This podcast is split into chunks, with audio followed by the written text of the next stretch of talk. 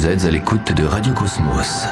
Il est exactement 17h. Est-ce que quelqu'un peut s'occuper de la radio pendant que vous pilotez Passe-moi cette putain de radio. T'écoutais la radio? J'écoute jamais quand t'as un match. Vous aimez mieux les disques que la radio? Tais-toi, je réfléchis. On est à une époque où tout le monde ment. Les gouvernements, la radio, le cinéma, les journaux. Monsieur, euh, comment sait-on si les enfants sont bien arrivés? Bah écoutez, monsieur, je vous propose d'écouter la radio.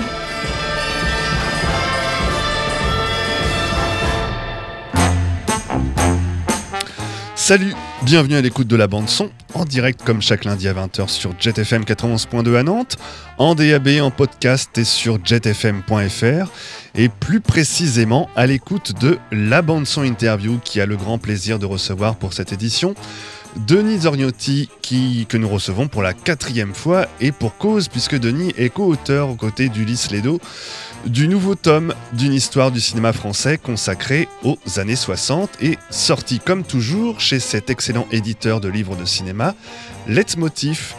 Bonsoir Denis. Oui, bonsoir Jérôme. Oui, effectivement, je commence à avoir mon, mon rond de serviette Hein JetFM. Quasiment, quasiment. Quasiment, quasiment. Mais, en tout cas, encore merci de m'accueillir pour ce, ce nouveau Et tome. bah surtout merci à toi et bravo hein, une fois encore pour ce nouveau tome euh, d'une histoire du cinéma français, plus encore avec celui-ci qui, euh, si je ne m'abuse, est bien plus épais que les précédents, qui étaient déjà pourtant euh, assez conséquents, mais nous allons parler euh, de tout ça tout au long de cette émission. Un nouveau tome très riche, hein, très gourmand, on y apprend plein de choses comme toujours, euh, il contient de formidables portraits euh, d'acteurs, d'actrices, de réalisateurs, euh, de films que l'on va évoquer, et puis avec les années 60, on commence un petit peu à se rapprocher de ce qui n'est pas encore si loin que de nous que ça quand même, dans le sens où les événements de cette décennie bah, nous marquent encore aujourd'hui et continuent de faire parler. hein. Qui n'a pas encore entendu de mai 68 en, en 2022 Il faut dire aussi que cette époque était aussi extraordinaire sur, euh, sur plein de points. Et d'ailleurs, tu ouvres euh, ce tome, euh, Denis, avec une longue introduction intitulée La France qui change. Tu fais à la fois une sorte euh, d'explication de texte sur, cette, euh, ce, sur ce qui va suivre euh, dans le livre.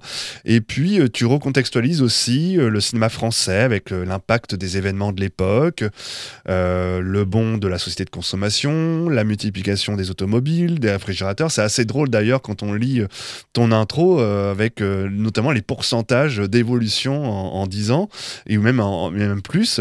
Entrée également de la télévision chez plus de 60% des foyers français, création de l'ORTF, lancement d'une deuxième chaîne, etc., etc. Des événements historiques comme mai 68, je viens de le dire, et puis également la guerre d'Algérie jusqu'en 62. Oui, oui, c'est une, une période très riche d'une France qui, qui change, euh, qui joue beaucoup d'ailleurs euh, là-dessus. Euh, Ça, ça va être le cas après d'ailleurs dans les années 70 avec euh, Valéry Giscard d'Estaing, mais là c'est déjà le cas. Et effectivement, on a, on a historiquement, on- le- la, la décennie est quand même marquée par deux événements en début et en fin, la, la guerre d'Algérie, les événements, comme Mm. on disait à l'époque, un peu une petite censure en tout cas de- Voilà. Ouais. sur, sur la télévision, on disait les événements jusqu'en 62 et effectivement mai 68. Et entre les deux, chamboulement technologique, euh, euh, la société de consommation, ben, comme tu as dit, l'équipement qui arrive, les supermarchés qui arrivent, qui vont complètement changer la, la, la, la face de la France. Et le cinéma est aussi le témoin de ça, en fait. Mhm. Et le livre est, divisé donc comme à chaque fois par, euh, par année, donc euh, au cours de cette euh, décennie. Donc si on démarre par euh, 1960, euh, c'est l'arrivée donc du nouveau franc, le 1er janvier, dont me parle encore mon père, c'est dire. John Fitzgerald Kennedy est élu le plus jeune président des États-Unis aussi, voilà, qui marque symboliquement aussi cette décennie. Et puis le livre s'ouvre avec, alors à bout de souffle, de Jean-Luc Godard, qui est mort euh, le 13 septembre dernier, à qui un très beau portrait aussi est, consacré au début du livre, et qui rappelle notamment, en plus d'avoir été le créateur d'un cinéma expérimental euh, qui rompt avec les codes du métier, euh, le militant politique hein, qu'il était, euh, dont son film Le Petit Soldat est sans doute euh, un des premiers, voire le seul à l'époque, à parler ouvertement de la guerre d'Algérie. Oui, le film est écrit, est- est- fait en 60. D'ailleurs, il ne sortira qu'après la guerre, en Oui. 1963. Là aussi, c'est le rôle de la censure. C'est le rôle de la censure, et d'autant plus qu'à l'époque, voilà, il, il parle d'OAS, hein, de- de- d'extrême droite, et Ouais. aussi, mais euh, il y a une scène comme ça avec Laszlo Szabo euh, qui joue dans le film, qui, qui après est devenu aussi réalisateur, euh, qui parle ouvertement de torture Ouais. dans les deux camps, côté Ouais. FLN et côté armée française, et ça, effectivement, à l'époque, c'est absolument inaudible euh, pour, pour le, le- le gouvernement et, et même en 63, c'est très difficile. Mhm. Après 1960, c'est vrai que c'est une année intéressante parce que on, a mis l'accent là-dessus c'est un peu le, le sens même du livre. Il y a à la fois la modernité qui arrive avec la nouvelle vague, vraiment, ça. Qui, qui est arrivée avant, hein, Mhm. 59, mais vraiment Godard marque ça. Mhm. Mais aussi la persistance cette année-là, ben, c'est le dernier film de, de, de Jacques Becker, Le Trou. Oui, Euh, oui. il y a aussi film. Les yeux sans visage Ouais. de Franju, qui est un film totalement à part. Ouais. Et On tout le parler. livre est, est- est là-dessus, quelque part, sur à la fois ce, ce cinéma d'auteur qui, qui, qui naît à ce moment-là Mhm.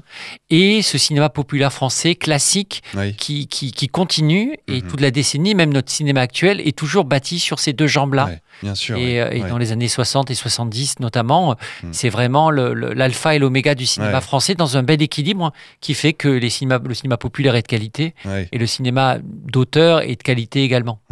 Qu'on aime bien aujourd'hui, d'ailleurs, un peu opposé, euh, toujours ce cinéma populaire et le cinéma dit d'auteur, qu'on faisait peut-être pas forcément à l'époque.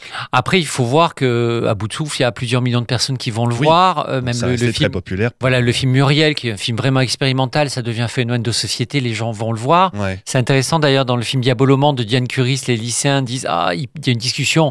Est-ce que tu as vu le, le- le film de, de René? Ouais. Et euh, voilà, il y a, y a- y a ça qui est, qui est vrai, euh, qui fait que bah, les, les gens vont au cinéma. euh, le cinéma populaire est aussi. Il y, a- il y a des passerelles entre les deux. Mm.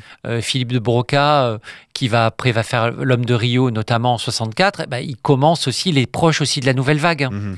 Donc euh, il y, a, y y ce côté-là où il, la- la- y a une porosité entre les, les deux cinémas et, et- et les gens s'apprécient. Ouais. Du coup, il fallait forcément ouvrir ce livre par à bout de souffle? Ah bah, forcément, je ne sais pas. En tout cas, ça a été notre choix et, et je pense que c'est quand même un film emblématique Oui. qui rompt Ouais. avec les codes. On l'a Mhm. dit. Voilà, Godard, euh, Godard euh, change la, la manière de monter au cinéma. Ouais. C'est intéressant euh, euh, puisqu'effectivement, il, il ré- il- il réinvente. Ça existait il y a très longtemps, mais le jump cut, par exemple, Ouais. il fait des ellipses. euh, il fait en sorte de tourner le film dans sa continuité. voilà, il apporte beaucoup de choses. C'est amusant, oui, parce que Henri Decoing, à l'époque, quand il voit le film, Henri Decoing, grand réalisateur français depuis les années 30, euh, notamment La vérité sur Bébé Donge, enfin, de films, des films remarquables, il dit, ah ben, ben, finalement, je vais dire à mon monteur, Oui. Ne t'inquiète pas, ne, t'occupe plus des raccords, il y a Godard. Oui, il y a Godard maintenant. Donc, Maintenant, voilà, on, on peut. Parce que pour, pour les traditionalistes ou, euh, on va dire, les, les puristes, les peut-être, puristes, les classiques. ça paraissait totalement euh, désordonné, Oui. désorganisé. Alors que pour la peine, Godard a expliqué euh, assez justement, voilà, qu'est-ce que c'est qu'un un raccord. Enfin, Mm. on, on- on mêle une, une image à, à une autre à la suite. Mm. Qu'est-ce qui fait qu'on on décide de, de rechef que c'est Ouais. ça se fait pas? Ouais. Donc lui, il s'est dit, bah tiens, faisons-le.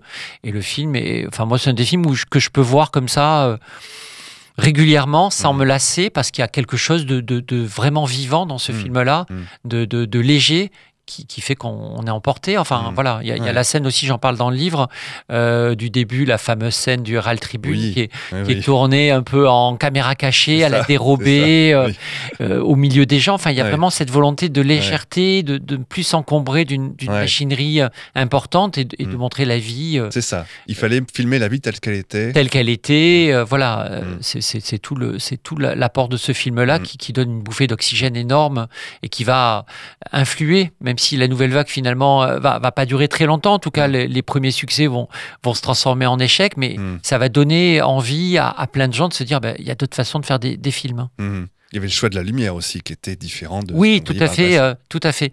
Euh, là, il y a Raoul Coutard euh, qui, qui est beaucoup chef-op sur les, les films de la Nouvelle Vague, qui, qui apporte son, son, son style à lui. Ouais. Euh, lui d'ailleurs avait été euh, pendant la, la guerre d'Indochine, il avait été reporter là-bas. Il fera à la fin de Ouais. en 1970 à Aubin un Mm. film sur l'Indochine.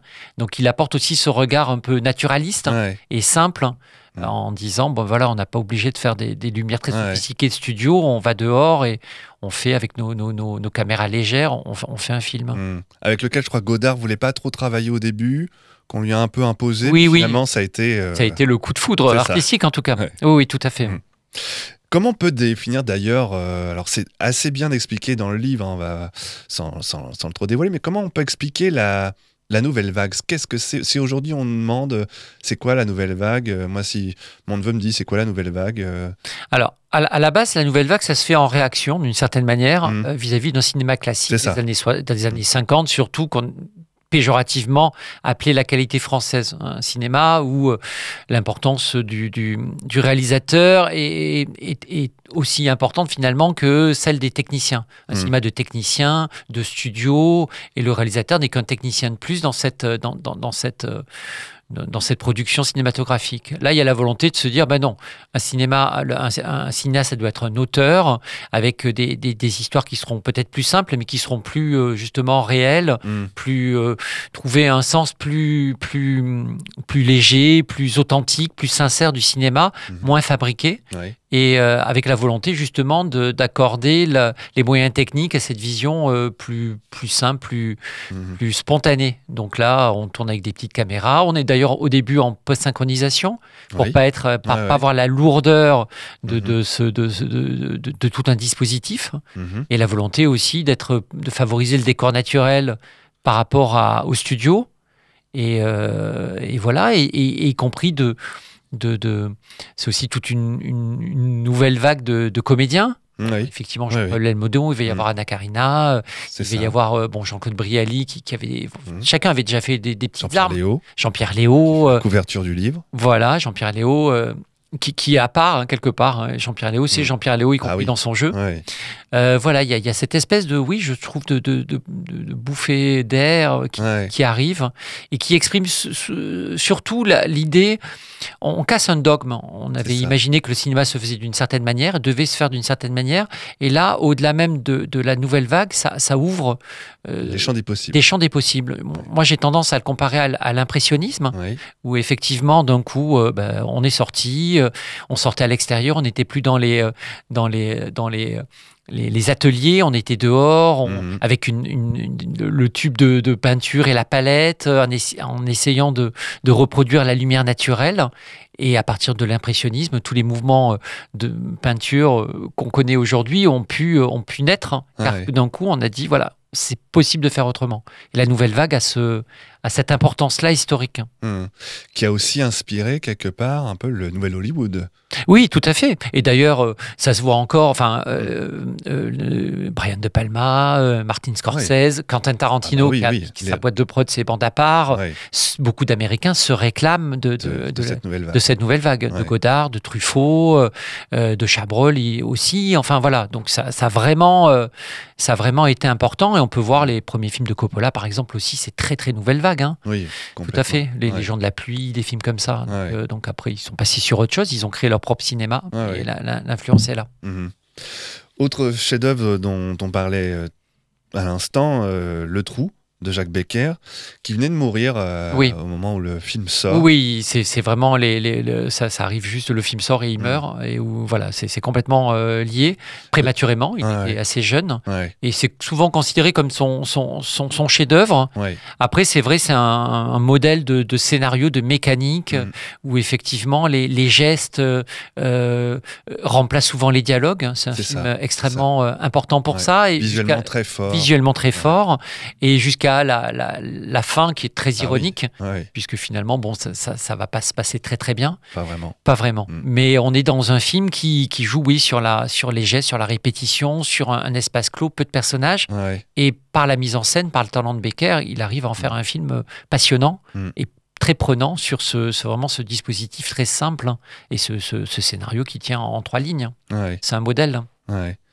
Et là, on n'était pas pour le coup sur de la nouvelle vague, Non. mais quelque chose de plus, euh, plus traditionnel, plus on va dire. traditionnel, même si Becker, dans les, parce qu'effectivement, avant d'être de passer au cinéma, euh, les Truffaut, les euh, Ouais. les Rivette, les Romer euh, écrivaient donc euh, dans les cahiers du cinéma.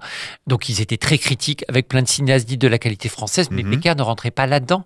C'était vraiment le, un des cinéastes préférés des des, des, des, des- des jeunes Turcs de- des cahiers du cinéma, et même d'ailleurs tel- à tel endroit que le, le terme de politique des auteurs qui est vraiment l'étendard donné par les cinéastes de la nouvelle vague. Voilà, l'importance de l'auteur. Le cinéaste, c'est Oui. un auteur et, Ouais. et plus qu'une œuvre. Enfin, voilà, c'est- lui qui, qui, qui la marque. hein. Mhm. Euh, ben, le terme a été inventé, inventé pour un film de Jacques Becker, Ouais. qui paradoxalement est un, son film le plus grand public, c'est Ali Baba et les 40 voleurs. Ah bah, oui. Voilà, Ouais. grand film malade, disait. Truffaut, en disant voilà la politique des auteurs, avec l'idée sous-jacente que même sur un film comme ça, on retrouvait quand même de Jacques- du, du- du cinéma de Jacques Becker. Hum.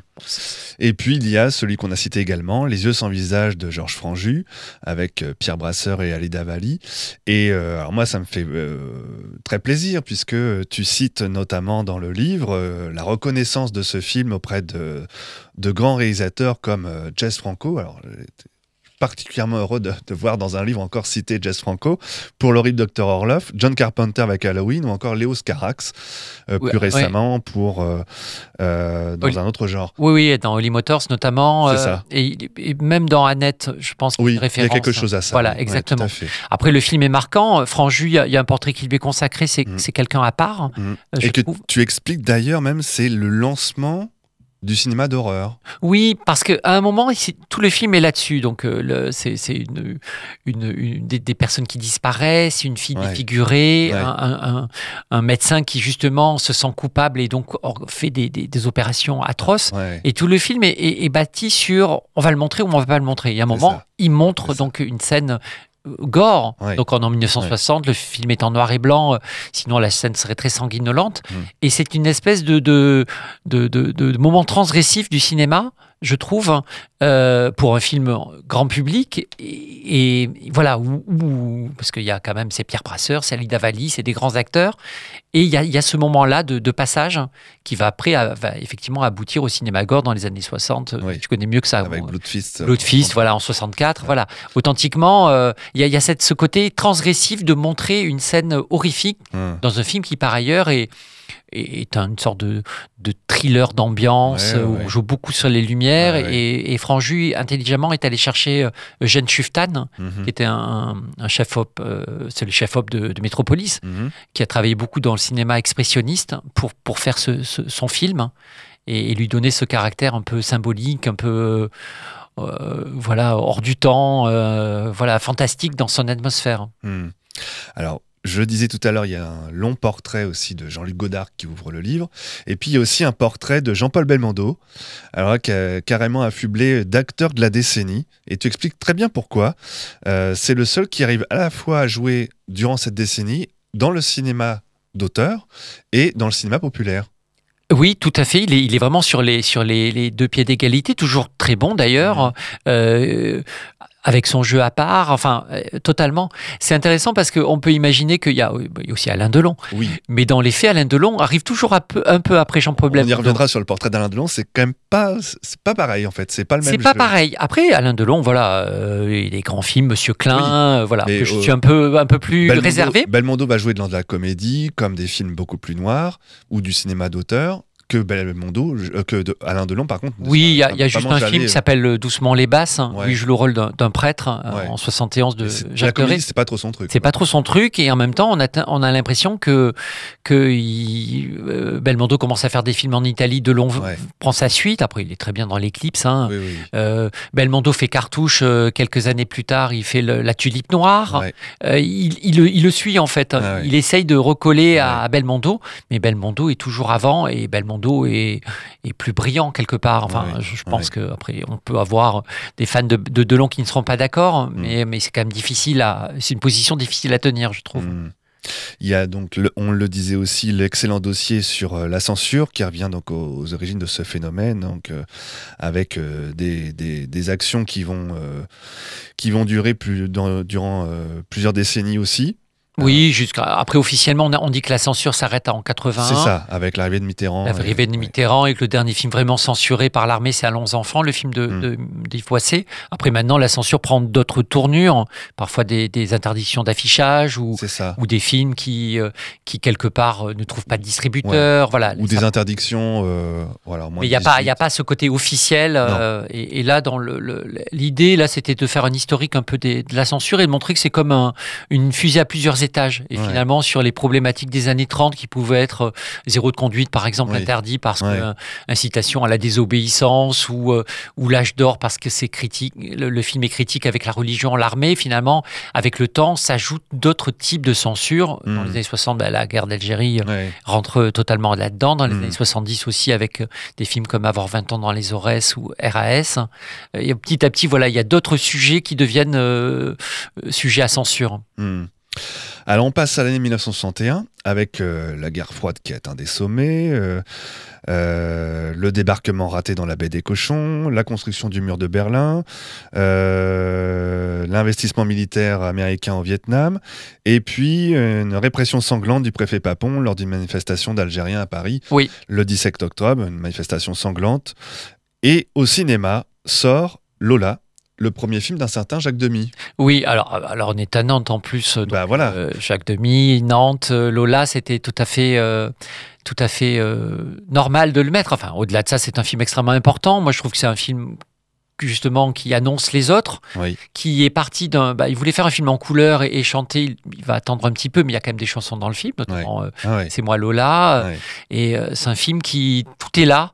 Et c'est intéressant de, de voir les demi parce que les, les films de Jacques Demy, euh, bah, jusqu'au jusqu'au récent, hein, jusqu'au dernier, c'est qu'il y a vraiment euh, une comment dire, on, on peut suivre un parcours dans ces films, hein, Ouais. puisqu'effectivement dans euh, dans euh, les parapluies de Cherbourg, on retrouve on retrouve un personnage qui, qui dit ah plus avant j'ai j'ai aimé une femme, on voit une image de Lola, Lola on va Mhm. la retrouver dans dans Model Shop des années plus tard. Enfin, il y a, il y a tout un truc un chemin à suivre Ouais. avec aussi des références, puisqu'il y a des références aussi à, à bout de souffle dans le film. Oui, enfin oui. voilà, il y a, y, a, il y, a, il y, a, il y a un hommage à, à, au Fuls, le film lui est dédié. Enfin voilà, il y a beaucoup de choses qui sont, qui sont, qui sont dans ce film-là, qui caractérisent euh, Jacques Demy et qui, qui annoncent tout, tout le reste. hein. Ouais. Alors en 61, il y a aussi Le Président d'Henri Verneuil avec euh, Jean Gabin. Donc là, on est plus sur un retour au cinéma de papa. Oui. entre- Après, le film est d'une intelligence folle, Ah oui, je oui. trouve. euh, euh, voilà, on, on voulait. jeu d'acteur de Gabin Il y, a, il y a un portrait de il y a Bertrand- ben- ben Bernard Blier également. Bon, il y a un portrait d'Henri Verneuil, car Henri Verneuil, bon, qui a commencé dans les années 50 avec beaucoup de films, avec, euh, avec euh, d'ailleurs Fernandel. Donc là, ça. il, il- il Mm. prend une autre aura, une autre force, puisque là, il va faire des films extrêmement importants. Moi, j'ai- je suis un fan de Weekend à Ouais. d'après Robert Merle, qui est vraiment un film formidable sur, le, sur le- la débâcle et- à Dunkerque. hein Mhm. un film à grand spectacle. hein. et, euh, et voilà, Le Président, c'est un film, en tout cas dans son discours, dans, dans ses réparties, c'est un film extrêmement intelligent et très fin. Mhm. Il y a un portrait également à signaler de Lino Ventura avec une très belle photo. Il y a de- toujours de très belles photos dans, dans, dans les livres, de, de- les différents tomes d'une histoire du cinéma français, et celui-là encore.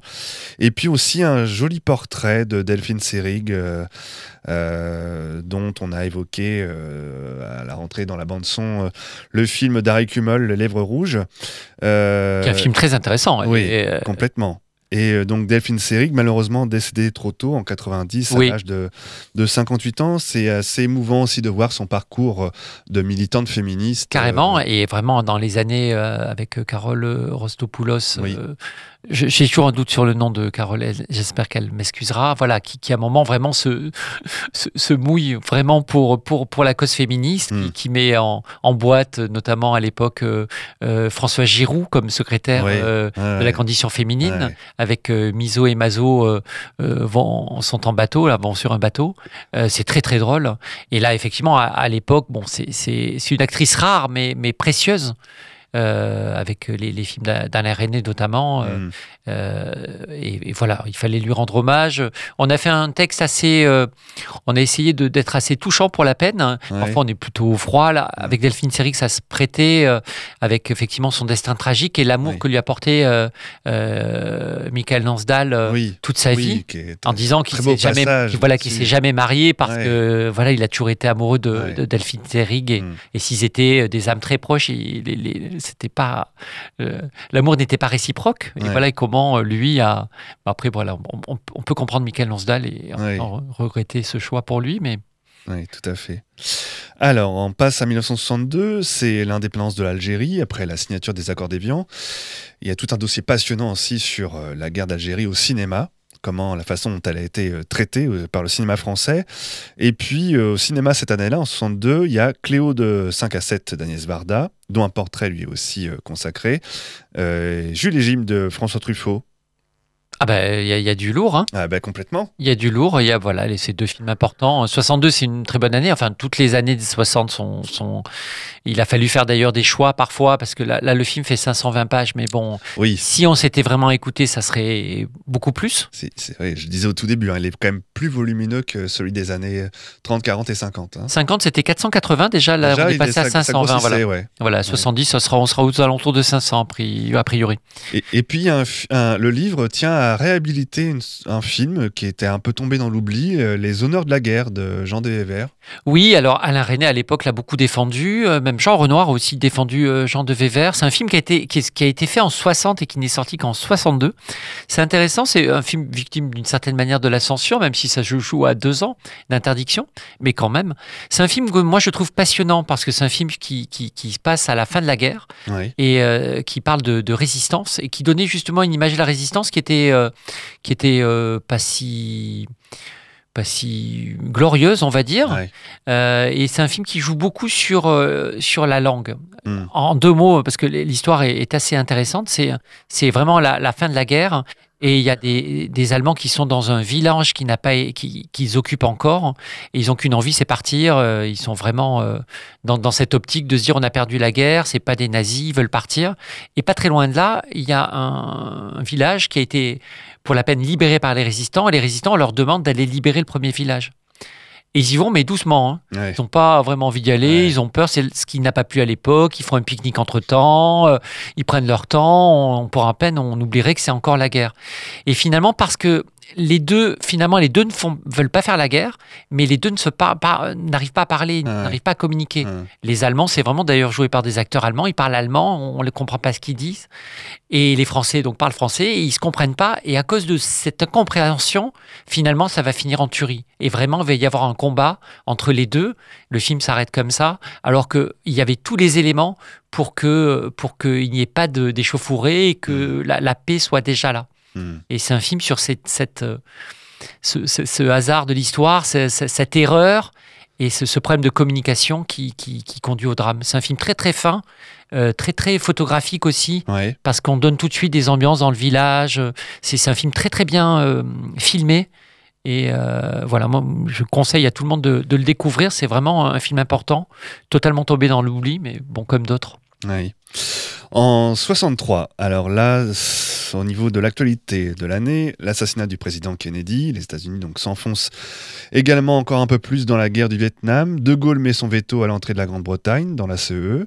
Oui, ça viendra en 72 et bon, Et et, oui. maintenant avec la suite qu'on connaît. Oui, c'est assez, assez drôle de revoir tout ça, oui, de relire tout- tous ces éléments historiques.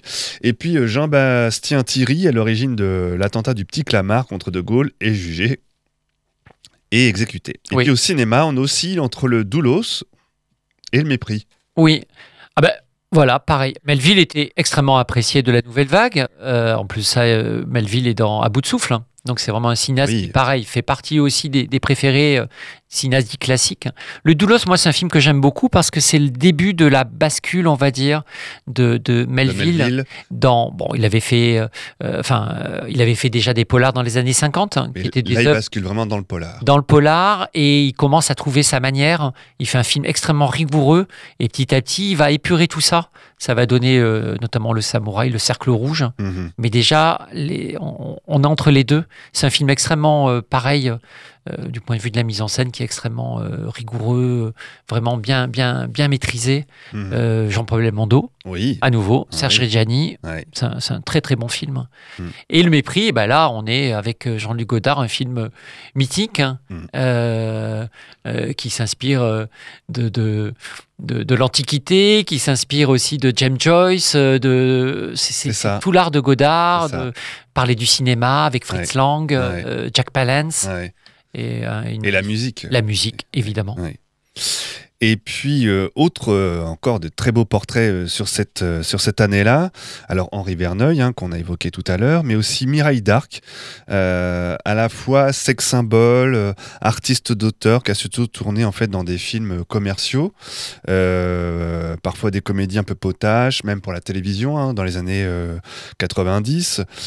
Et on le sait moins, elle a aussi tourné pour Jean-Luc Godard, mais une seule fois, rien qu'une seule. Ah oui, mais, mais la, la pauvre. Enfin, Jean-Luc Godard n'était pas toujours euh, très Très sympathique. avec hein. les acteurs Oui, oui. et actrices. Par exemple, pour, euh, pour le film de Trois choses que je sais d'elle, euh, il, il, était euh, amoureux de Marina Vladi, l'histoire Ouais, s'était arrêtée, il était déjà avec Anne Wiazemski, mais par exemple, il voulait le, la- lui faire faire tous les jours deux heures de marche pour aller sur le tournage. Hmm. Voilà, il n'est pas toujours très élégant. Et avec Mireille Dac, vraiment, il a été odieux, puisqu'il a pris comme Mireille Darc, comme actrice commerciale, justement pour, pour qu'elle ait cette image-là, tout en la traitant très très mal. Jean-Yann aussi n'a pas été ménagé, mais surtout Mireille Darc, qui était vraiment perçue comme euh, la petite actrice populaire. Euh, voilà, c'était l'occasion pour lui d'utiliser cette image-là, mais euh, tout en la méprisant d'une certaine manière. On peut revenir sur l'idée de mépris.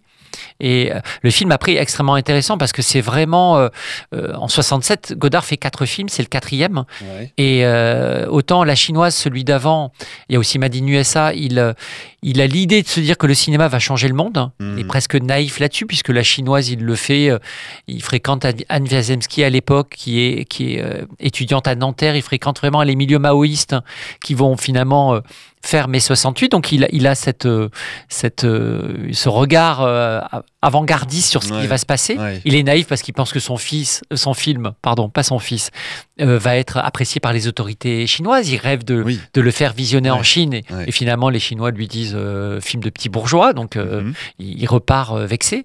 Et avec Weekend déjà, il commence à se dire que il est déjà à se dire que non, le cinéma ne, ne changera pas le monde.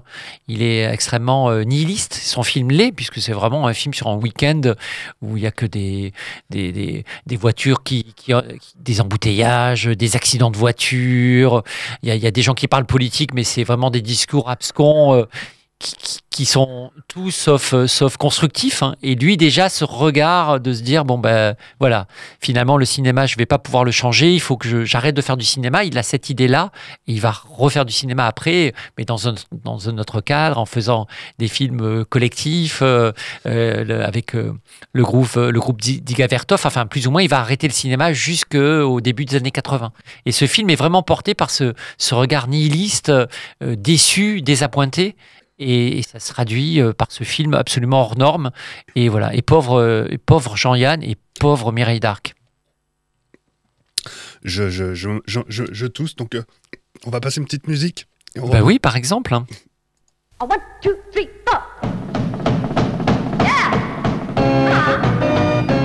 Tu veux que j'aille te chercher de l'eau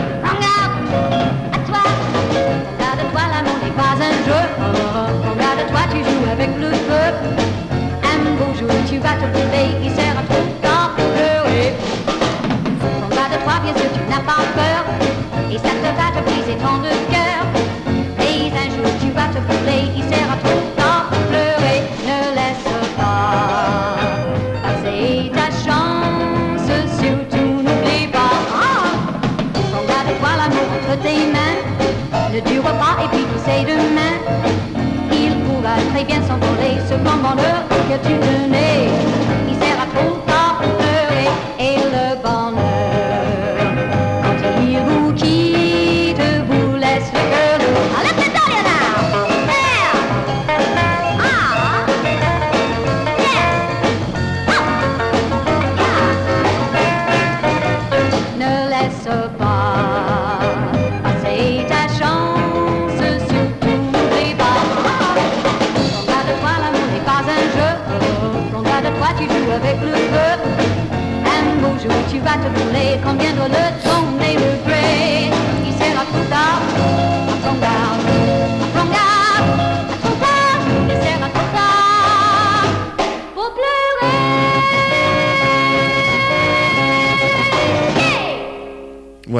Petula Clark. Dans la bande-son, je reprends mon souffle. Et nous recevons dans la bande-son, donc, interview de Denis Orgnotti à propos du livre Une histoire du cinéma français. Les années 60 sont évoquées dans son quatrième tome. Et Petula Clark qui chante pour le film À couteau tiré. Oui, je sais que c'est un film que tu aimes beaucoup, à couteau tiré. Oui, Voilà. ouais. Petite série B réalisée par euh, Charles Gérard. c'est On ça. connaît surtout comme acteur dans les films de Lelouch. Et qui a effectivement fait, avait, avait fait le, le premier film, avait co-réalisé le premier film de Michel Deville, euh, et après qui, qui effectivement va faire quelques séries B comme ça, euh, un peu euh, policières. euh, voilà, le, le film à couteau tiré, c'est c'est des gangsters qui, qui, qui s'entretuent pour récupérer le, le trésor d'Hitler. Il y a Pierre Mondy, Oui, exactement. Françoise Arnoul, C'est voilà, euh, Mm. égérie, euh, surtout des- du cinéma euh, des, des années 50 qui, qui est encore là dans, dans les années 60, C'est heureusement. ça, c'est ça. Françoise Arnoul qui est mort il n'y a pas très très longtemps d'ailleurs. Tout à fait. En 63, il y avait aussi, pour terminer sur cette année, un portrait dans le livre, bien sûr, un portrait d'Alain Delon, et alors qui est pas aussi, bon, pas forcément pas aussi élogieux, mais qui est différent, parce que c'est aussi un acteur différent de, de, de Jean-Paul Belmondo, même si on les a toujours, voilà, euh, comparés et euh, qu'eux-mêmes se sont Oui. aussi euh, tirés la bourre. euh, Avec la, la, la guerre de Borsalino, ouais, on en ouais. revient dans, dans les années 70, un petit teaser, on, on revient de ça, c'est la, la guerre Borsalino où chacun voulait être sur l'affiche. C'est ça, c'est ça. et finalement Alain Delon qui, qui, Qui produit du coup. qui produit, ouais, exactement. Et, euh, et, euh, voilà, c'est c'est euh, c'est des batailles d'ego, on va dire. C'est ça. Euh, après Alain Delon, voilà, c'est quelqu'un d'extrêmement important qui a, qui a une filmographie qui parle pour lui. Hein, Oui, oui. euh, Ah Visconti, oui, René. Clément, Voilà, c'est ça. À la fois Rocco et ses frères, Le Guépard, chez Visconti. voilà. et puis il crée sa légende aussi avec Melville. Oui, oui, tout à fait. Le samouraï, euh, voilà. Après, je suis un peu, un peu critique, un peu une petite pique comme ça sur, euh, en disant que les meilleurs rôles où il est, il parle très peu. C'est ça. Le samouraï, Monsieur Klein, il, il Mais est. en même temps, c'est vrai. C'est ça aussi qui est appréciable dans le livre, c'est qu'il y a aussi euh, un point de vue, euh, alors qui n'est pas systématique ou quoi, mais euh, de- voilà, sur il y, y a, euh, il y a un il y a un style, il y a un ton dans ce livre. Oui, oui, il y a cette volonté-là sur par Louis de Funès. Bon, on, on- on peut, on peut. Oui, on va en parler tout à l'heure. Très oui. important, voilà. Mm. Se dire, c'est Bourville a fait le cercle rouge. Louis de Funès a, Voilà. a joué parfois de facilité en prenant des, des, des, des réalisateurs de deuxième zone comme Jean Giraud pour Mm. lui-même exister. Il s'est pas mis en danger parce qu'après c'était un, un inquiet euh, pathologique. Donc voilà, c'est aussi pour ça. euh, on raconte souvent que pour Oscar, euh, Édouard Molinaro, qui était très professionnel, ne riait pas et Oui. ça le mettait mal à l'aise. Ça l'a mis mal à l'aise. Voilà, exactement. Voilà, c'est refusé de jouer ensuite avec lui. Exactement, et c'est un acteur mythique, voilà, mais on peut regretter des, des petites choses, et ça, on, on a tendance à le dire. hein, Voilà. Hum. On passe à l'année 1964 avec euh, Jean-Paul Sartre qui refuse le prix Nobel de littérature, Jean Moulin qui entre au Panthéon avec le discours que l'on sait. Entre ici, Jean Moulin. Voilà. Et pendant que malheureusement Nelson Mandela est condamné à la prison à perpétuité en Afrique du Sud par le régime de l'apartheid. Et les parapluies de Cherbourg sont palme d'or à Cannes, et non l'inverse. Et euh, Louis de Funès triomphe donc au cinéma avec Le Gendarme de Saint-Tropez. Euh, Il y a Fantomas aussi, Oui, quelque part, il, ouais, oui. il vole la vedette à, à Jean Marais. c'est ça, oui, complètement. Oui, dans le film où c'est lui qui cannibalise euh, tout le Après, reste. voilà, après, c'est. c'est, Louis de Funès, c'est une machine à canni- cannibaliser un, un- un Oui. film avec son talent, sa, sa vivacité, sa présence, euh, c'est indéniable. hein. Alors, ça reste quand même un acteur qui a eu un, un immense succès public, notamment avec les, les fameux 17 millions d'entrées pour euh, La Grande Vadrouille, euh, qui a continué d'avoir de beaux succès d'audience aussi à chaque fois que le film passait à la télévision. Euh, c'est aussi un peu la caricature du français. Louis de Funès, c'est euh, celui qui euh, joue euh, souvent des patrons, des hommes de pouvoir, qui râle tout le temps, qui est colérique. euh, euh, mais- L'importance de la, de la bouffe aussi. oui, grand voilà. restaurant, l'aile ou Voilà, la cuisse. Ou, Après, je, on le dit, c'est rigolo parce qu'au début, il jouait plutôt le, le rôle du français moyen oui, dans les. et ensuite c'est vraiment bourgeoisé. Voilà, ni vu ni connu, par exemple, il joue le rôle d'un. d'un, de, de- d'un coup, le nom, le, le nom ne vient pas, mais enfin, voilà, d'un, braconnier, voilà, exactement.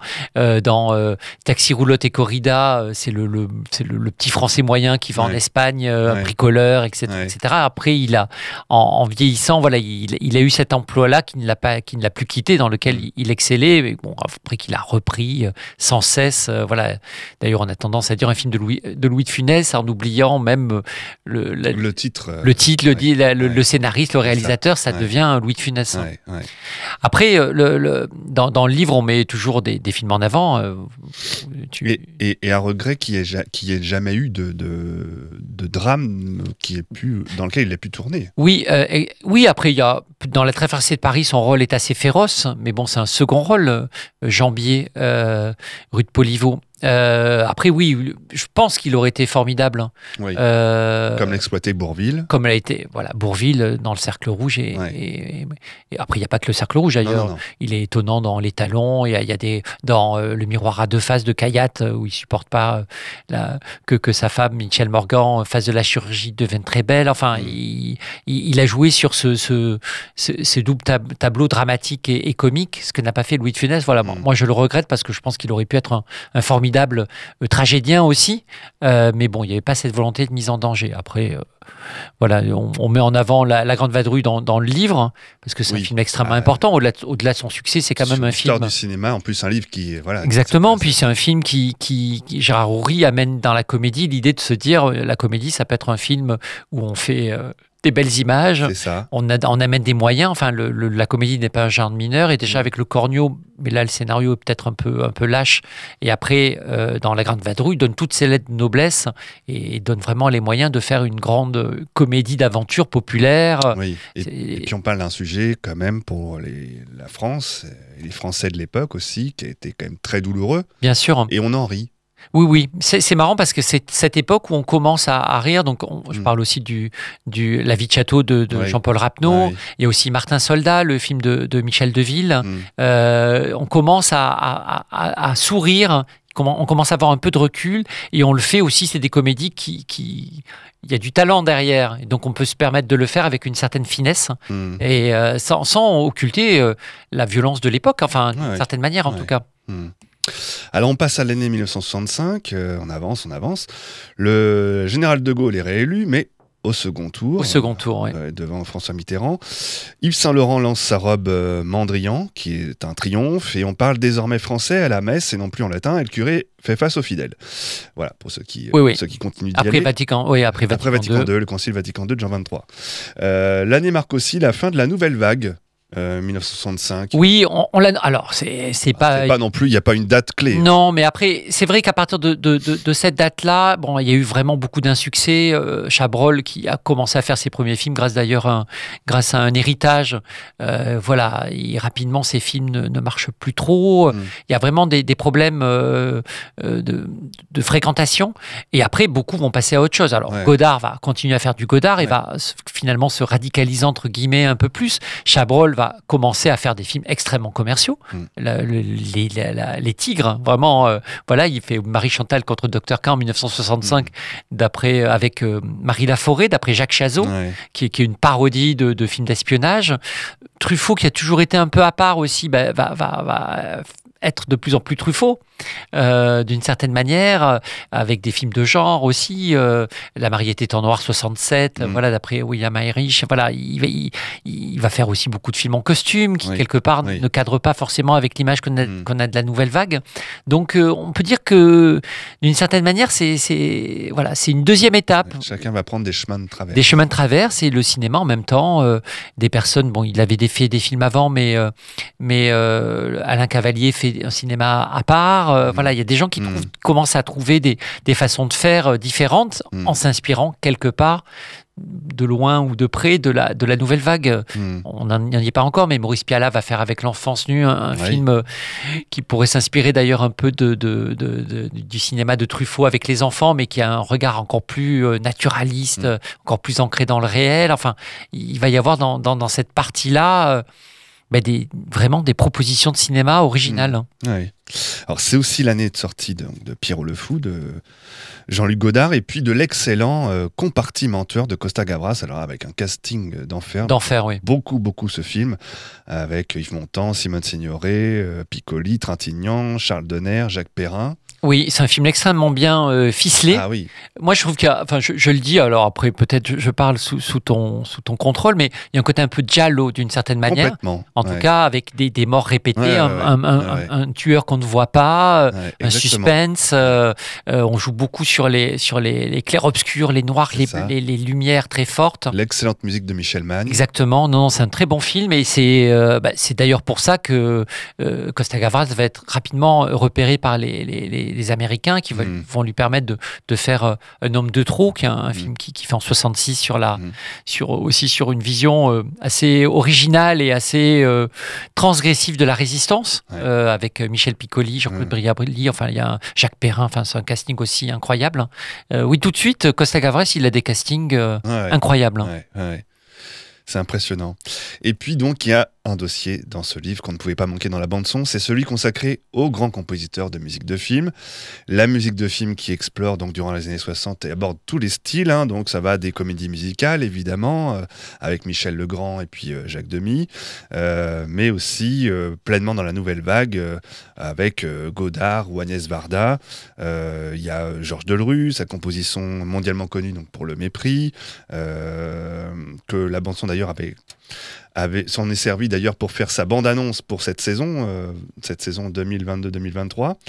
Euh, alors c'est marrant dans le livre, hein, qui ne, on raconte que tu que tu racontes, je crois même, c'est toi, Oui, c'est moi. qui euh, qui ne se destinait pas à la musique et encore moins pour le cinéma. Et en fait, c'est euh, plutôt pour la métallurgie même. Et en fait, c'est un accident de vélo qui, euh, qui va venir le couper dans son élan, si je peux dire. Oui, c'est exactement ça. Bah, après, voilà, il y a des destins comme ça qui sont, qui sont bizarres. Mhm. Et tant mieux pour nous, puisque bon, Ah voilà, bah, il y a, bien il y a sûr, oui. beaucoup, de, Oui. beaucoup de musique. Après, c'est intéressant aussi sur la musique, de, de- toujours dans cette, de, de le voir par le prisme modernité et populaire.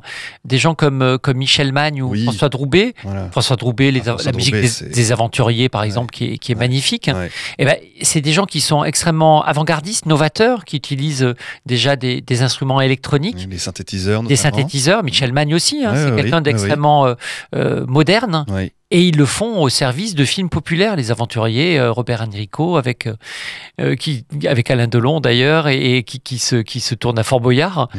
Ouais. euh, ou Michel Mann qui fait la musique du, du monocle, ouais. qui- voilà, ou Ouais. de, Et qui de- va aussi bien vers Fantomas que les Tontons Flingueurs. Exactement, et, et c'est vraiment des musiques extrêmement euh, savantes d'une certaine manière, mais qui se mettent au service de, de films populaires, et, et on ne voit absolument aucun inconvénient à l'époque de, de faire cohabiter les, les, les deux choses. Mhm. Euh, donc François Droubet, oui, qui, euh, donc, euh, dont on citait le nom à l'instant, et euh, euh, avec euh, la musique de Dernier domicile Oui. connu, euh, dont euh, Jeanne Chéral, qui était en concert euh, à Rosé au début du mois d'octobre, euh, qui était également en interview dans la bande son, puisqu'elle fait un spectacle cinéma consacré aux musiques de films, qui nous racontait que ça la mettait littéralement en transe. Ah bah, la musique est magnifique. Ouais. Enfin, elle, elle, elle- elle- c'est bien qu'elle soit là parce qu'elle participe encore à faire connaître ce film de José Giovanni, qui est un film Ouais. par ailleurs très intéressant et, et presque important puisque c'est presque la première fois, et même c'est la première fois que euh, il y a, c'est Marlène Jobert dans le film, une femme joue le rôle d'un- d'un po- d'une policière. Elle est avec Ouais. Lino Ventura, euh, qui au début la, content, la, la, la, la- la met sur des affaires de mœurs un peu sordides, sans intérêt. Et finalement, elle va, elle va prendre part à la à l'enquête. hein. et c'est et, et voilà Marlène Jobert qui après à la fin de la décennie années 70 fera partie de l'anti-gang dans euh, dans la guerre des polices. hein.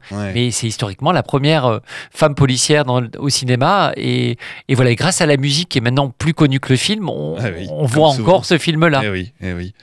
Heureusement. Grâce à la musique, comme tu dis. Oui. Le livre évoque aussi euh, les musiques composées par Serge Gainsbourg euh, pour le Pacha, euh, les Cœurs Verts et le téléfilm Anna, et puis Un homme et une femme, évidemment. Oui, alors là c'est Francis Lay. Mhm. Euh, voilà, le- le- le- le- le- la musique a participé à faire du film euh, le succès mondial qu'il est. Bon, Que le film oui. a aussi la, Palme oui, d'Or et, il a eu l'Oscar Hollywood si je ne m'abuse. Et, euh, et euh, voilà. Alors. Euh, Comment dire, Lelouch avait déjà fait pas mal de films, hein. Euh, mais bon, c'est avec celui-là qu'effectivement il devient extrêmement connu et, et vraiment il trouve son, son style euh, un peu, un peu. Il y a beaucoup de choses dans, dans- Ouais, ouais. il y a- il y, a beaucoup de choses. Il y a aussi l'improvisation. euh, Oui, oui. il y, a le- des- il y a du noir et blanc, il y a de la couleur, euh, euh, il y a- ce, ce- ce rapport et c'est- c'est- avec, avec l'acteur, où voilà, une caméra très proche portée, ce plaisir de filmer. Tout, ce- tout ce qui est le louche, en fait, est déjà là. Exactement. Et puis, on, a aussi- on signale aussi dans, dans, dans ce chapitre de l'année 65 un très beau, très émouvant portrait consacré à Françoise d'Orléac, euh, décédée dans un tragique accident de voiture en 67, qui n'était pas. Alors, c'est très beau, hein, tu Alors ça, c'est Daniel Pat hein, qui, qui, qui, qui est donc euh, qui, qui a écrit ce, Ah ce texte-là. qui, qui euh, en fait, où euh, ça n'était pas la sœur de Catherine Deneuve, mais l'inverse. Oui, c'est vrai. Puisque même Catherine Deneuve, historiquement, elle, elle voulait Elle pas vraiment faire non, du cinéma. C'est vraiment Françoise Dorla qui voulait le faire, et c'est elle qui, qui. Alors, il y a eu euh, effectivement euh, 64, euh, les parapluies de Cherbourg, mais Françoise Dorléac, elle, elle tourne avec Roman Polanski dans Cul-de-sac. Enfin, Ouais, elle est ouais. dans L'homme de Rio, qui est un Ouais, succès énorme en 64. Ouais. C'était elle qui était appelée à devenir la star. Ouais. Et euh, voilà, dans Les Demoiselles de Rochefort, elles sont à égalité d'une certaine manière. Mais bon, c'était d'Orléac, là, euh, a priori, celle qui, Mm. qui, qui allait vraiment percer. C'est ça. Et le destin en a voulu autrement, malheureusement, de manière très violente avec son accident Ouais. de voiture et, Mm. et le, le fait que, enfin voilà, c'est une affaire, euh, c'est une histoire euh, terrible. Hmm. On passe à l'année 1966 avec euh, la révolution culturelle en Chine, euh, Mao qui prend le pouvoir par la force, un million de morts tout de même. Euh, un homme et une femme donc de Claude Cha- le Claude Lelouch, euh, j'allais dire Claude Chabrol, le Non. Claude Lelouch euh, qui remporte la Palme d'Or et deux Oscars. La Grande Vadrouille qui remporte un succès public colossal comme on l'a dit tout à l'heure, 17 millions d'entrées, qui conservera ce record durant plusieurs décennies. Oui, oui, il faudra attendre. Il faudra attendre Titanic notamment ça, pour ouais. que ça soit délogé. Sorti également de, pour une poignée de dollars, le premier western de Sergio Leone. Et en 67, euh, le Che Guevara est capturé et tué en Bolivie. La guerre des six jours permet à l'État d'Israël de prendre possession notamment de la Cisjordanie et de Jérusalem, qui provoque le départ d'un million de réfugiés palestiniens. Et puis c'est également l'arrivée des colonels en Grèce, euh, qui, euh, qui fera l'objet du film Z de Costa Gavras avec Yves Montand. Et euh, comment est-ce qu'on peut expliquer euh, le succès d'un film non comme euh, le- bon, La Grande Vadrouille, on, on- on l'a dit tout à l'heure, mais qui continue encore aujourd'hui, malgré le- les générations qui passent, d'avoir encore du succès à la télévision, notamment quand, quand, il, quand il passe? Oh, après, je pense qu'il y, a une- il y a- il y a ceux qui l'ont vu, qui ont à cœur de le de montrer. voilà. Ouais. Après, un, un bon film reste un bon film, une bonne histoire. L'histoire est quand même très, très. Alors, à la base, le film devait durer plus longtemps Oui, et, oui. et la vadrouille devait continuer jusqu'en Espagne. Donc, Ouais. le, le film a été raccourci. Mais c'est un film où- qui mêle aventure, euh, euh, suspense, si j'ose dire, humour, avec des, des personnages extrêmement charismatiques. Euh, même Ma- Marie Dubois, il y a un portrait Marie Dubois. Le personnage féminin est quand même écrit et, et existe, ce qui n'était pas le cas dans Le Cornio, qui est le Ouais. précédent film de Gérard Houry, qui a, qui a eu le, le succès qu'on connaît, qui est moindre, mais, mais qui a donné donc l'envie à, à Gérard de, de- de remettre ça avec la Grande Vadrouille. Mm. Il y a, il y, a, il y a quand même, voilà, il y a tous ces moyens. Ça a été tourné à l'Opéra de Paris, euh, Oui. ce qui est Ouais. exceptionnel. euh, la reconstitution, enfin, c'est un film, voilà, de qualité vraiment. Et, et si on regarde un peu un autre film à, à grand succès, hein, qui a aussi dépassé le succès de La Grande Vadrouille, donc Bienvenue chez les Ch'tis, euh, ou même les films euh, à succès d'audience à télé, euh, des films de l'équipe du Splendide, est-ce à dire que euh, le genre préféré des Français serait la comédie? Ah bah, en tout cas, ça se vérifie souvent. euh, je pense qu'on peut le dire. Ouais. Euh, après, y a, y a- on, on aime beaucoup les films policiers aussi en France. hein. Là, Oui. là, il y en a un peu Ouais. moins ces dernières Ouais. années, mais, mais après, quand on voit le box-office pour les années, les années 60, quand on continue dans les années 70, il y a quand même énormément de comédies. Donc ça, c'est, je pense que les gens ont besoin de se divertir euh, à toute époque. hein. Et puis, alors, dans le portrait, un autre portrait qui m'a fait plaisir dans ce livre, c'est euh, celui consacré à Jean-Pierre Mocky, un peu le réalisateur maudit hein, que la télévision a bien aimé euh, dans les années 90, notamment décrédibilisé, euh, mais qui a tourné avec, euh, à ses débuts, de, grands films qui s'est amusé à porter un regard un peu éclairé, critique sur la société, à essayer de ridicu- ridiculiser la religion, la télévision, l'armée, la police, les politiques tout ce qui était institutionnel en fait. Oui, euh, bah, dès, dès le début, hein, enfin, euh, des, des, euh, des, le- le- les dragueurs. Enfin, après, je trouve que dans ces années-là, et c'est pour ça que je tenais vraiment à ce qu'il y ait un portrait Moki. Dans ces années, il fait ses meilleurs films. hein. Oui, Après, dans les années 70, il se prend peut-être un peu trop au sérieux. Il- il- après, il bâcle un peu des choses dans les années 80. Mais à cette époque-là, il, il a un peu, il fait des films majeurs. Enfin, et puis il tourne aussi avec des quasiment tout, tout, tout- tous les grands acteurs, grandes actrices françaises. Oui, oui, carrément. Et, et puis, il y, a cette, euh, il y a cette critique, mais qui se fait d'une certaine manière assez légère. Oui, Euh, c'est c'est- c'est un peu un poil à gratter, mais sympathique, la, Ouais. la, la grande lessive euh, sur, sur la télévision, Mm. euh, un drôle de paroissien, euh, La Grande Frousse, qui est un film qui- qu'il faut revoir parce que Mm. Ouais. c'est- c'est c'est presque un film de genre ouais. fantastique, dans avec une galerie de personnages complètement, euh, complètement euh, bizarres euh, tout le long et, et ça va jusqu'au bout et ça, ça assume ses bizarreries. Ouais. C'est un film extrêmement intéressant. Mm. Et là, il y a quand même énormément de, de films euh, majeurs en quelques années euh, et totalement à part. hein. Euh, Mm. Pour la peine, ça ne ressemble à rien, en tout cas en termes Ah non, de discours. ça, c'est sûr, oui. Et euh, voilà. C'était pas moralisateur. C'était. Non, euh, c'était pas moralisateur. Après, je trouve qu'il s'est un peu perdu, et je le dis dans le, dans le, dans oui, le texte, oui, un expliqué. peu dans les années 70. Il, y a- il des films, par exemple, pour Un linceul n'a pas de poche, Mm. des films où d'un coup, il, mais de manière un peu trop caricaturale, il, Ouais. critique les, les- les puissants, mais en, se- en se donnant le rôle un peu lui-même, d'ailleurs, du joue dans ces films-là, ou Le piège à con, aussi en 79, Mm. euh, le- il se do- donne un peu le rôle de chevalier blanc qui va justement pourfendre les, les travers de la société. Mm. Et, et c'est pas là où il est le meilleur. Et après, bon, moi, je préfère, euh, je préfère aussi voir euh, Francis Blanche, euh, Bourville, Ouais. euh, tous ces acteurs-là que, que lui-même dans, en premier rôle. Et C'est aussi peut-être un peu égoïste de ma part Ouais. de me dire, bon, tant qu'à faire, d'a- d'avoir d'avoir ces comédiens-là, bon, c'est bien, c'est quand même pas mal. hein. Ouais. Oui, d'ailleurs, c'est étonnant, tous ces, tous ces comédiens et comédiennes qui, qui acceptaient de tourner pour lui, euh, parce qu'il leur proposait vraiment mais, euh, des rôles aux antipodes de ce qu'ils avaient Ah l'habitude oui. de jouer, et même des fois physiquement transformés. Quand on voit Catherine Deneuve euh, brune et frisée, Oui, oui. Dans Agent Trouble. Oui, je le dis, je fais un, je fais un moment. Bon, le texte est assez original dans sa. Dans sa bon, vous lirez, hein, mais euh, je fais un- des moments des intermèdes et je fais un intermède sur, sur justement le, le- les perruques, les Oui, moustaches. oui, oui, oui, À chaque fois, il y a, il y a ouais. des. il y a des tout ça pour dire que bon, on- tout ceci n'est pas très sérieux. Après, il y a aussi tout un intermède sur un peu les bruits. euh, euh, Francis Blanche dans, dans euh, un, un des films, il ne parle que par borborigme comme Oui, ça. oui, oui, oui. il y a une espèce de, de- voilà, il y a- c'est c'est un cinéaste à part hein, complètement, euh, Mm. et mais, mais qui vaut la peine d'être découvert en tout cas dans cette période, surtout des années 60. Hmm.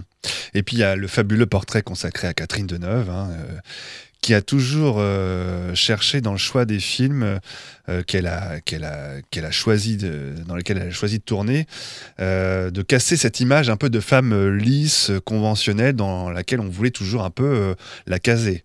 C'est ce qu'on a essayé d'exprimer avec le texte, c'est assez rigolo d'une Oui. certaine manière, Euh, un peu comme Lino Ventura très bien d'une certaine tourné, manière, ouais, ouais, ouais. où Lino Ouais, ouais. Ventura, il fallait montrer que le, le, la- le physique fort de Lino Ventura pouvait être justement mis à mal, et Mm. derrière il y avait quelqu'un de, de, de fragile. Dans le cas de, de, de Catherine Deneuve.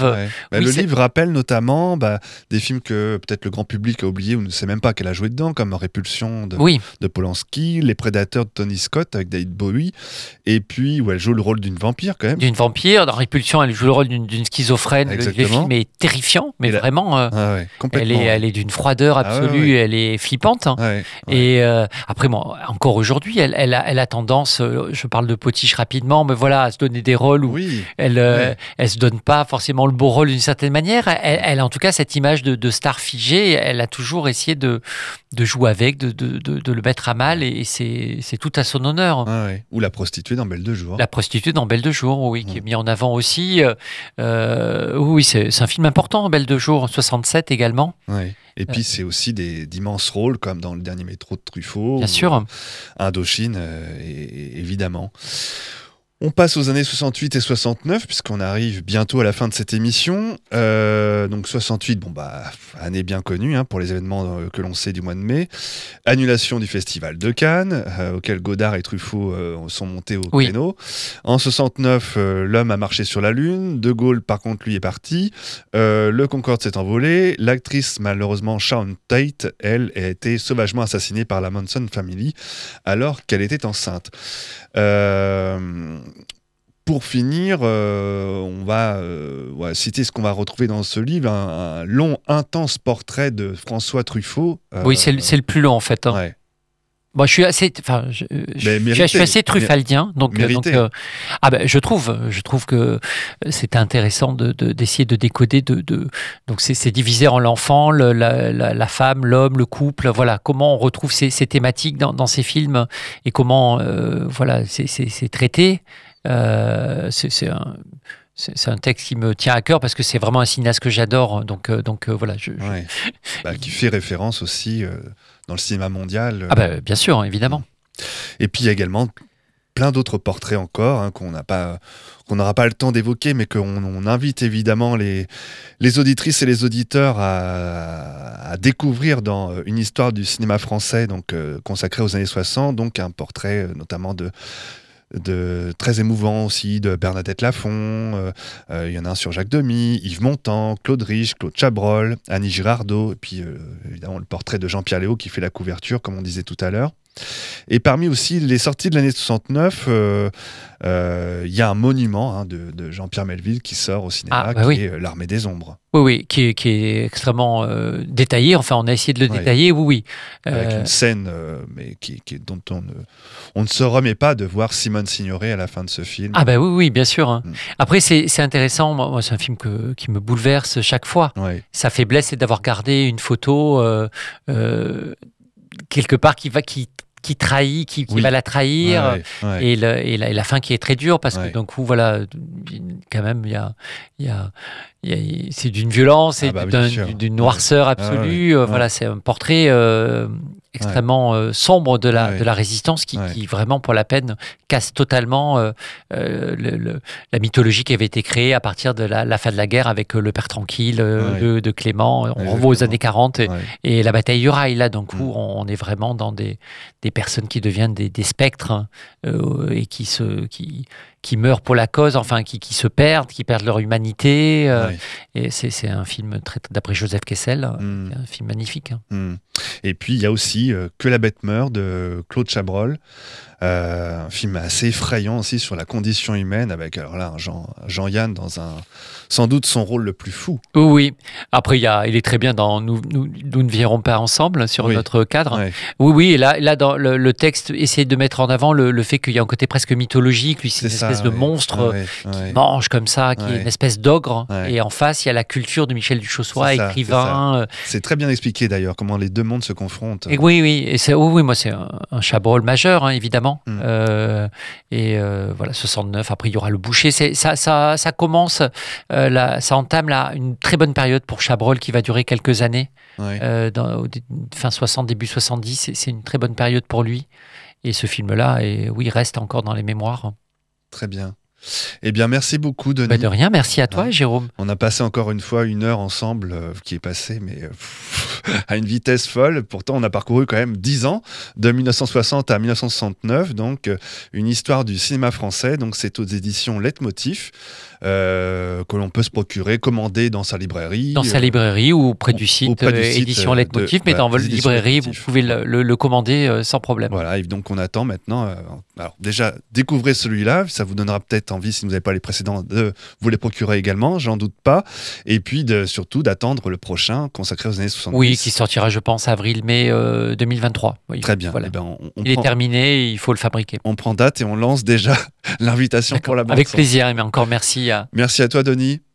Et puis bah, dans un instant, euh, la suite des programmes sur Jet FM avec notamment euh, Vincent qui a également un invité dans son émission, mais euh, je ne vous en dis pas plus. On se quitte en musique avec des musiques de films de cette époque bénie, bien sûr.